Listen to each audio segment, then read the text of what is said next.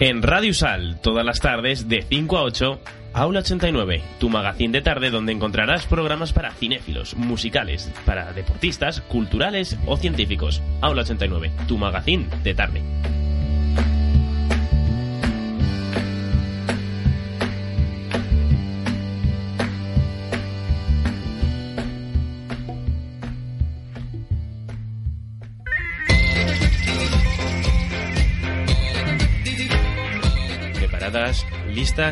¡Ya! Información cultural, divulgativa y de entretenimiento. Cada 15 días, los jueves a las 7 de la tarde en Radio Universidad. Información documentada, preparada y lista para ser disfrutada. Preparadas, listas ya es un programa elaborado y presentado por estudiantes del grado en Información y Documentación. Escucha nuestras listas los jueves alternos a las 7 de la tarde en Radio Universidad.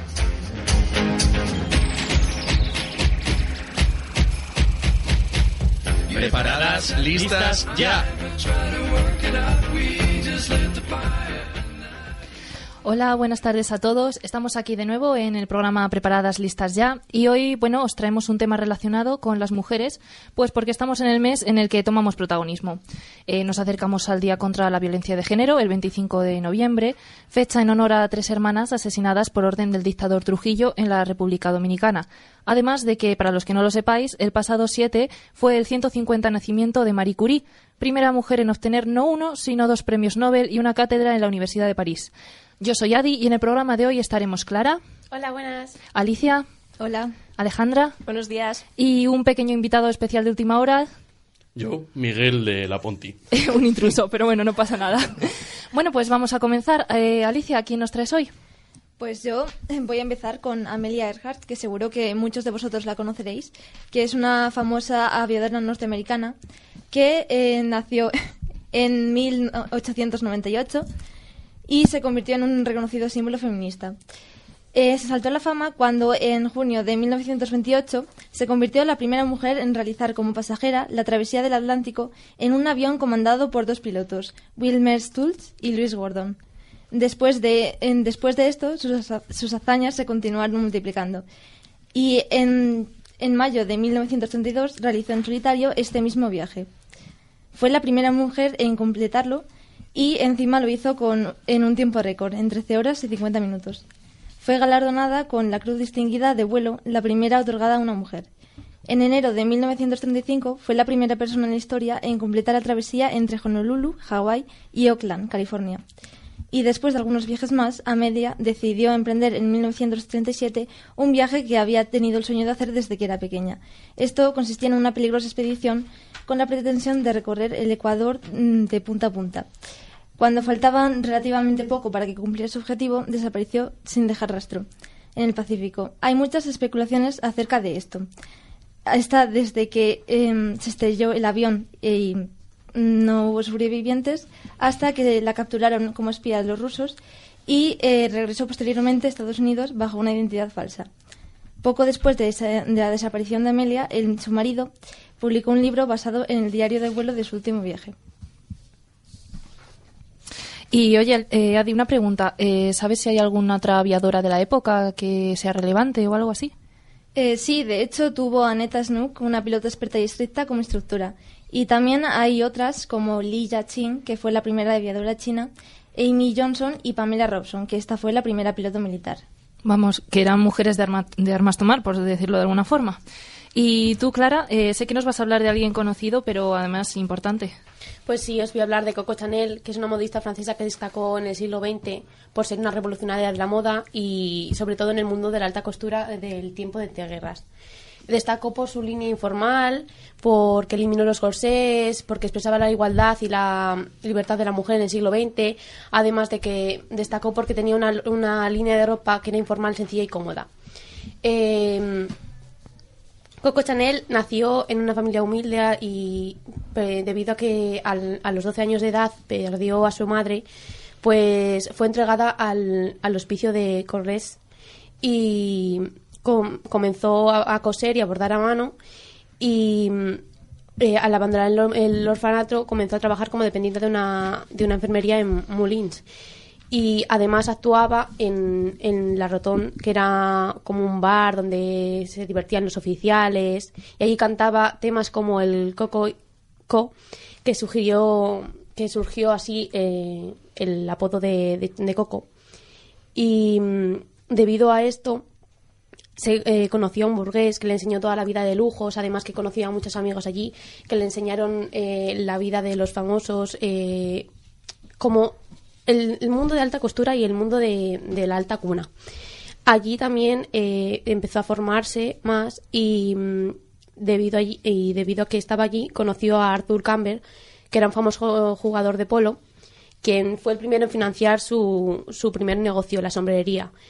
Eh, también le pagó una- un piso en París y comenzó así eh, el negocio de los sombreros en 1910, llamado la Mansión Chanel. En 1913 abrió otra casa de modas en el balneario de Abu, que estaba en el centro de la aristocracia, y le empezaron a llegar muchísimos aristócratas, personas importantes de, todos, de todas partes. En ese tiempo también acortó la falda, liberó la cintura, aligeró los tejidos y mas- masculinizó algunas prendas debido a que estaban en un periodo de entreguerras y necesitaban más altura. Y, y todo esto lo hizo manteniendo el chic francés. En la Primera Guerra Mundial, eh, Coco Chanel abrió un- otra casa de moda en, en 1915 y un año después sería la primera a introducir el tejido cómodo, que era el jersey, en las prendas femeninas, aunque ya estaba introducido en las prendas masculinas, en las prendas femeninas todavía no estaba incluido. Eh, la guerra ya llega a su, a su fin y, mm, y hay ciertos brotes de liberación femenina entre los que participaba Coco Chanel. Además, eh, en esta época se dio la caída de la bolsa, que, en la que quebraron muchas eh, casas de alta cultura, costura. Y, pero lo que pasó es que Chanel no, no cayó en el caos. Entonces se consiguió levantar y creó a través de su línea de materiales hiperversátiles y lavables pues un nuevo auge de su casa de moda. En la Segunda Guerra Mundial eh, sí que tuvo que cerrar su casa de, modas, pero mantuvo la pequeña boutique en la que mm, además se supuestamente empezó a colaborar con los nazis porque estaba enamorado de un agregado alemán, pero eso no se sabe a cierta cierta. En 1954 eh, surge el auge de, Nueva- de New Look con Christian Dior y Cristóbal Valenciaga y es cuando reabre su casa de modas. Eh, lo que pasa es que muere el 10 de enero de 1971 y aunque su casa de moda sigue aumentando y produciendo eh, gracias a otros diseñadores, pues no, no sigue, claro, no sigue con nosotros. Sí, bueno, eh, yo quería preguntarte que esto a raíz de que has hablado de eso de que la bueno le dijeron que estaba bueno que colaboraba con los nazis. Yo al menos siempre he escuchado que fue colaboracionista con, con el régimen y no vamos y quería preguntarte si eso es verdad o si has encontrado cosas que digan lo contrario. Hay dos posturas, la verdad. Eh, no está muy claro y no tampoco se puede asegurar a ciencia cierta que, que colaborará con los nazis. Eh, se, se le hizo un- una pregunta, se le- la policía le investigó y todo el rollo, pero no se pudo asegurar con lo que no, pudo- no, no fue detenida. Algunos dicen que sí colaboró al enamorarse de la- del canciller alemán uy, del canciller, del soldado alemán, y que, y que se, relaciona, se relacionó con el canciller, además, eh, como que tuvo algo que ver con la, con la, mm, con el pacto que hubo con Churchill, pero en realidad no se puede asegurar a ciencia cierta. Se, ha- se han escrito varios libros, se ha hecho también un documental. Eh, durante el año 2011 se publicaron muchísimos periódicos, muchísimos periódicos publicaron sobre este tema, pero la verdad es que no, no se puede asegurar. Bueno, entonces seguiremos con la duda, por lo que veo. Eh, Adi, eh, ¿tú conoces alguna mujer así que te llame la atención o que sea importante para ti? Pues sí, da la casualidad que a mí me gustó muchísimo una mujer llamada Anne Bonny. Era una irlandesa que nació más o menos alrededor del año 1700 en Irlanda, pero que creció en América porque era el fruto del adulterio entre su padre y la criada de su madre. Que, bueno, lo curioso de esta mujer es que era una revolucionaria para su época porque llevaba básicamente la rebeldía en su sangre, era violenta y además era inteligente y guapísima. Y un día, para no tener que casarse con su prometido, eh, pues se casó con un hombre llamado James Bonney, y con él se mudó a Nassau, que era por entonces eh, la capital a- donde había más piratas de todo el mundo. Allí en Nassau eh, termina de eh, abandonar a James Bonney por el pirata John Rackham y con él eh, pues hizo numerosos pequeños saqueos, eh, sufrió un aborto y luego tuvo un hijo. Durante sus andanzas además conoció a otra mujer pirata llamada Mary Red que como Anne Bonny en sus inicios pues tuvo que disfrazarse de hombre hasta que fue aceptada como mujer pirata. Eh, finalmente, Anne fue capturada junto con toda la tripulación bajo las órdenes del gobernador de Jamaica en 1720. Eh, lo curioso de esto es que fueron las dos mujeres las únicas en luchar y defender el navío, porque el resto de los hombres estaban borrachos. Y bueno, Anne se salvó de la horca al declarar que estaba embarazada de seis meses y luego, después de un tiempo, fue puesta en libertad bajo extrañas circunstancias. Aunque hay quienes dicen que fue cosa de su padre que intervino y se la llevó a Irlanda para que tuviese al hijo de Jack y luego volver a casarse. Después de eso desapareció de la historia. Lo que sí que me gusta, por si este tema os interesa a alguno, eh, es que hay una historia muy buena basada en ella y bastante fiel históricamente, titulada Aguas Agitadas, que bueno, os dejamos el link cuando subamos el podcast para que podáis leerla. Y bueno, aparte de eso, pues yo sé que tú, Alejandra, nos vas a hablar de un grupo de intelectuales, ¿verdad? Sí, la verdad es que, mm, a ver, son el primer grupo, vamos, las primeras mujeres españolas que de las que vamos a hablar en el programa. Y bueno, eh, me imagino que todos conoceréis a la generación del 27, porque todos la hemos dado en el colegio, básicamente. Y bueno, pues eh, estas mujeres son las sin sombrero y pues fueron la, mm, por así decirlo, más o menos, la versión femenina de la generación del 27 que bueno, fueron un grupo de mujeres pintoras, poetisas, escultoras y pensadoras que gozaron de un éxito no solo nacional, que muchas veces sí que se prescindió de, vamos, no se lo reconocieron, y sobre todo fue, eh, gozaron de éxito internacional. Y bueno, gracias a mm, su arte y su activismo cambiaron mm, ciertas normas sociales y culturales en la España de los años 20 y 30 aproximadamente. Voy a hablaros de algunas de ellas y, bueno, ma- brevemente porque son muchas y no nos da para tanto. Eh, bueno, una de ellas fue Ernestina de Champurcín, que fue una poetisa de línea intimista que publicó su primer poemario a los 21 años. Y bueno, durante la guerra civil fue enfermera y bueno, mm, tras esta, como mucha gente también, se, se exilió a París y a México y no volvió a España hasta el 73. Y fue candidata en 1992 al Premio Príncipe de Asturias. Eh, a continuación, una escritora, María Teresa León, que, fue una, que tuvo un gran compromiso con la mujer durante la República, aparte de ser una de las voces eh, vivas y activas españolas durante el exilio. Fue la primera mujer española en conseguir un doctorado en Filosofía y Letras y también fue secretaria de la Alianza de Escritores Antifascistas durante la Guerra Civil, así como una veladora para que, consiguió salvar un gran número de obras del Museo del Prado. Eh, luego tenemos a Concha Méndez, que fue una poeta y editora, que junto a Maru- otras dos que voy a hablar a continuación, junto a Maruja Mayo y Margarita Manso, fueron las más afines a los hombres en la generación del 27, es decir, como en cuanto a trabajo, eh, siendo sus compañeras también de viajes y bueno, eran muy adelantadas a la época. Junto a su marido formó la imprenta La Verónica, en la que se editó la revista Héroe, en la que colaboraron muchos hombres de la época. Luego, Marejo Amayo fue una mm, conocida pintora surrealista en la que, y que estudió en la Real Academia de Bellas Artes de San Fernando, donde pues, conoció a Dalí, Lorca, Luis Buñuel, Concha Méndez y más mujeres de esta generación. Y junto a mm, estas dos últimas que os voy a decir, a Margarita Manso y María Zambrano, eh, les dio el nombre a esta generación, la sin sombrero, porque decidieron ir por la Puerta del Sol sin sombrero. Y pues por ello fueron insultadas y agredidas. Eh, luego, a continuación, teníamos a María Zambrano, que fue una filósofa muy amiga de Ortega y Gasset y que sí que consiguió en España gran reconocimiento en los años 30 y que obtuvo, vamos, y fue vamos, obtuvo va- varios premios como el Príncipe de Asturias y el Cervantes. Luego tenemos también a Rosa Chacel, que fue la principal novelista de su generación y que se exilió también en Suiza a raíz de la Guerra Civil y bueno, una de sus obras más importantes fue Barrio Maravillas, que consiguió gracias a una beca. Vamos, que consiguió terminar gracias a una beca. Luego tenemos a Josefina de la Torre, que fue escritora, poeta y actriz, aunque se la reconoce más por su faceta de actriz, aunque fue una poetisa muy reconocida, ya que fue incluida en la antología poética de Gerardo Diego. Y por último tenemos a Marta Gil Roset, que fue una escultora e ilustradora, pero que tuvo una vida muy corta porque se suicidó en 1932 con poco más de 20 años. Y mm, gracias a su hermana se consiguió salvar parte de su obra y sus, sus últimos diarios de lo que, le quedaba de vida.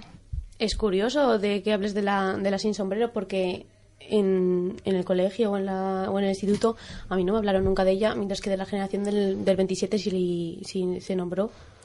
Ya, es curioso porque realmente si te fijas en, durante el instituto, el colegio, principalmente eh, estudias a hombres vamos, tanto en literatura como en historia.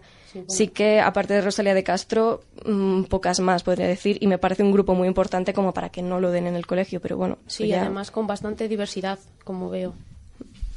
Bueno, chicas, pues ha sido bastante interesante, pero vamos a hacer ahora aquí un pequeño descanso eh, con una canción de Cristiana Aguilera, eh, reconocida por las constantes reivindicaciones que tiene cada vez que saca un nuevo álbum, entre ellas, pues el empoderamiento de la mujer. Por lo, en razón por la que hemos escogido esta canción, que es Can't Hold Us Down, no nos pueden detener, y para, para el programa de hoy. Esperamos que os guste.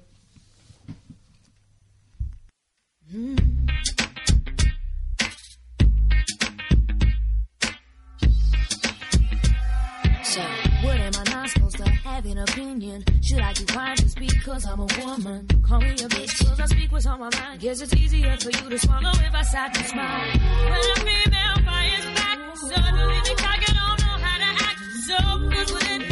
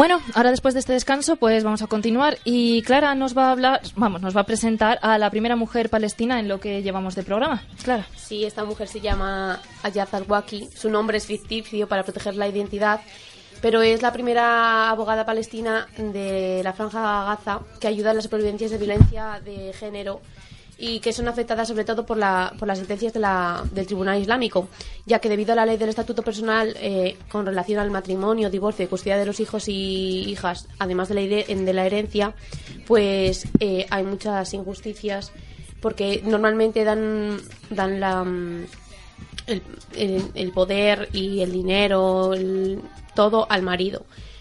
Eh, desde, desde 2015 se presentan demandas en el nombre de los sobrevivientes de la violencia eh, y en lo que va de año, pues, y en lo que va de, de, presentarlo, pues llevan 300 casos, que es bastante curioso. Además, en noviembre de 2015, esta mujer fue una de las cuatro abogadas seleccionadas para participar en una capacitación del Centro Palestino para los Derechos Humanos que respaldaba, que respaldaba el programa conjunto de, de la ONU de mujeres en PNUD llamado ya que significa igualdad en árabe y que mm, defendía los, los, de, los derechos de las mujeres de los tribunales islámicos. Además participació, participó en, en facilitar que, mm, que el Centro Palestino formara parte de este programa con la promoción del Estado de Derecho del territorio palestino ocupado que es conocido más localmente, pero, pero bueno, aquí es un punto importante en, en, esta, en, en la formación de esta mujer. Además, conjuntamente eh, puso en marcha, junto con la ONU Mujeres y PNUD y la UNICEF, que generosamente ha financiado por el gobierno de los Países Bajos el organismo sueco de desarrollo internacional y el, de- y el Departamento del Desarrollo Internacional del Reino Unido y la Unión Europea. Mm, Vale, pues muchas gracias, Clara. Y ahora damos un salto a Francia, donde Alejandra nos, va, nos ha sacado a un tesoro de mujer. Sí, esta mujer se llama Louise Michel y fue una maestra, poetisa y escritora anarquista francesa de mediados del siglo XIX. Eh, bueno, mm, tenía sus ideas básicamente eran anticlericales, anarquistas y pues siempre estuvo muy comprometida con la reivindicación de los derechos de las mujeres, así como la revolución social. Eh, durante la Comuna de París formó parte del Comité de Mujeres y eh, además participó con ellas en un eh, bueno en una especie de no voy a decir movimiento sino en un acto en el que impidieron a los soldados de Versalles que se llevaran los cañones de la Guardia Nacional ya que habían sido pagados con el pueblo francés y bueno y que los querían utilizar contra ellos Así que, pues, básicamente fue eso. Luego también presidió el Comité de Vigilancia Femenino y también participó en el masculino. Y la, vamos, lo que pretendían con estos comités básicamente era proporcionar techo y comida a los necesitados, así como proporcionar un servicio de guardería y pues reclutar también mujeres como trabajadoras de, vamos, como conductoras de ambulancias. Como ya he dicho, participó en la Comuna de París, que, eh, si, no, si no lo sabéis, fue un movimiento insurreccional que gobernó mm, dicha ciudad durante los meses de marzo y mayo de 1871 y que instauró un proyecto político popular autogestionario. Eh, Este movimiento también se caracterizó por la reclamación del derecho a la educación y al trabajo y el divorcio mm, por parte de las mujeres, además de poder combatir junto a los hombres pues, mm, como iguales. También fue la primera en enalbonar la bandera negra y bajo esto fue uno de los, vamos, y gracias a esto fue uno de los principales símbolos del anarquismo. Y bueno, tras la derrota de la Comuna de París a finales de mayo de ese mismo año, eh, fue una de las pocas personas que lograron escapar, pero al final, pues por unas cosas u otras, eh, acabó en prisión y no fue juzgada hasta ese, hasta, y bueno, fue juzgada en diciembre de ese año. Eh, no fue, bueno, fue deportada a una Fran- vamos, a una colonia en Nueva Caledonia y bueno, no regresó a Francia hasta nueve años después, en los 80, donde retomó su actividad política, por lo que también fue encarcelada de nuevo, y participó en un número de movilizaciones contra el desempleo y también hizo mítines y conferencias. Pues vale, muchas gracias. Ha sido Eh, bueno, muy yo tenía aquí una duda que me suena que a esta mujer, a Luis Michel, le llamaban la, la Reina Roja. ¿Esto sabes por qué es? La Virgen Roja. La perdón. Virgen Roja. perdón. Eh, no, sí, bueno, fue porque hubo, durante esto de la comuna, al final, ya cuando se acabó, hubo un episodio que se llamó La Semana Sangrienta, que bueno, que murieron, murieron 10.000 hombres. Y bueno, como ella fue una de las principales mm, mm, personalidades de la Comuna de París, pues por eso se la, se la conoció como la Virgen Roja. Eh, perdón que me he metido entre vosotras sin querer. Eh, interesante, en serio. Eh, Alicia, eh, sé que tienes además tu otra mujer con una profesión curiosa para su época y perdón por haberme metido entre vosotras de nuevo. Bueno, sí. eh, ahora nos vamos al siglo XII con la primera mujer ginecóloga que se llamaba mm, Trócula de Salerno. Eh, y bueno, el contexto un poco era que en la Edad Media toda las, la fundación de universidades corría a cargo de, del clero, de las órdenes religiosas. Y solo estaba permitida la entrada a hombres. Pero en, Salerno, en el siglo XI, se funda la primera escuela, médica laica y a ella tenían también acceso las mujeres. En ella los estudiantes podían acceder a conocimientos médicos amplios más allá de los relacionados con las tareas de las parturientas, que era a lo que estaban limitadas en esa época. Eh, Trócula fue una de, las alumnas y eh, fue capaz de tratar enfermedades como el cáncer, dolencias oculares o problemas en la piel. Pero sus ideas más revolucionarias estuvieron relacionadas con el área de la ginecología y la obstetricia, que para quien, lo sep- quien no lo sepa, como yo hace poco, eh, es el, eh, estudia el embarazo, el parto y el tiempo posterior de este. Em, los conocimientos y la obra y el legado de, Trócula fue tan revolucionario para su, tiempo em, que incluso en el siglo XX aún dudaban de su autoría, pues decían que era imposible que una mujer hablara de temas tan complicados, sosteniendo que el autor había sido su marido. Incluso se llegó a dudar de su ex- existencia. Sin embargo, sus conocimientos se enseñaron durante años en las universidades y han sido una fuente esencial de conocimientos en el ámbito de la ginecología. ¿Hay algún libro así famosillo donde poder informarse un poco más de esta mujer?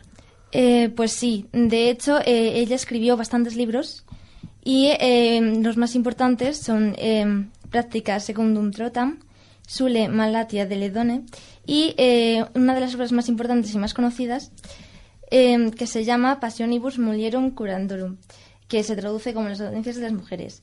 En ello trató mm, temas eh, tan peligrosos para su época como intentar eliminar la creencia de que todos los males de la mujer le venían de la menstruación o que los hombres, eh, eh, que los problemas de infertilidad no solo podían tener su origen en la mujer, sino también en los hombres.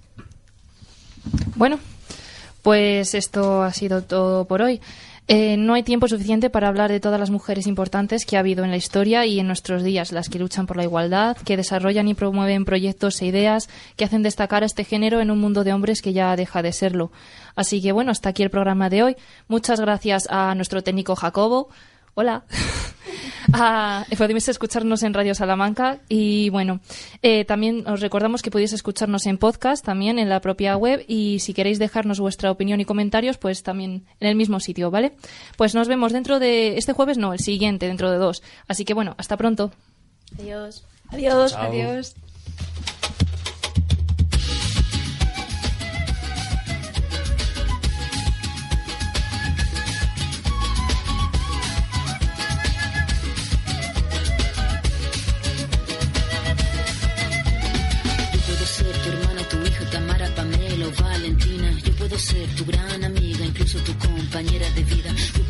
Tu gran aliada, la que aconseja y la que apaña. Yo puedo ser cualquiera de todas, depende de cómo tú me apodas. Pero no voy a ser la que obedece, porque mi cuerpo me pertenece. Yo decido de mi tiempo, como quiero y dónde quiero.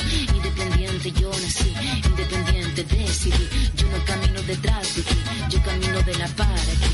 Tú no me vas a humillar, tú no me vas a gritar, tú no me vas a someter, tú no me vas a golpear, vas a denigrar, tú no me vas a obligar, tú no me vas a silenciar, tú no me vas a callar. No sumisa ni obediente, mujer fuerte, insurgente,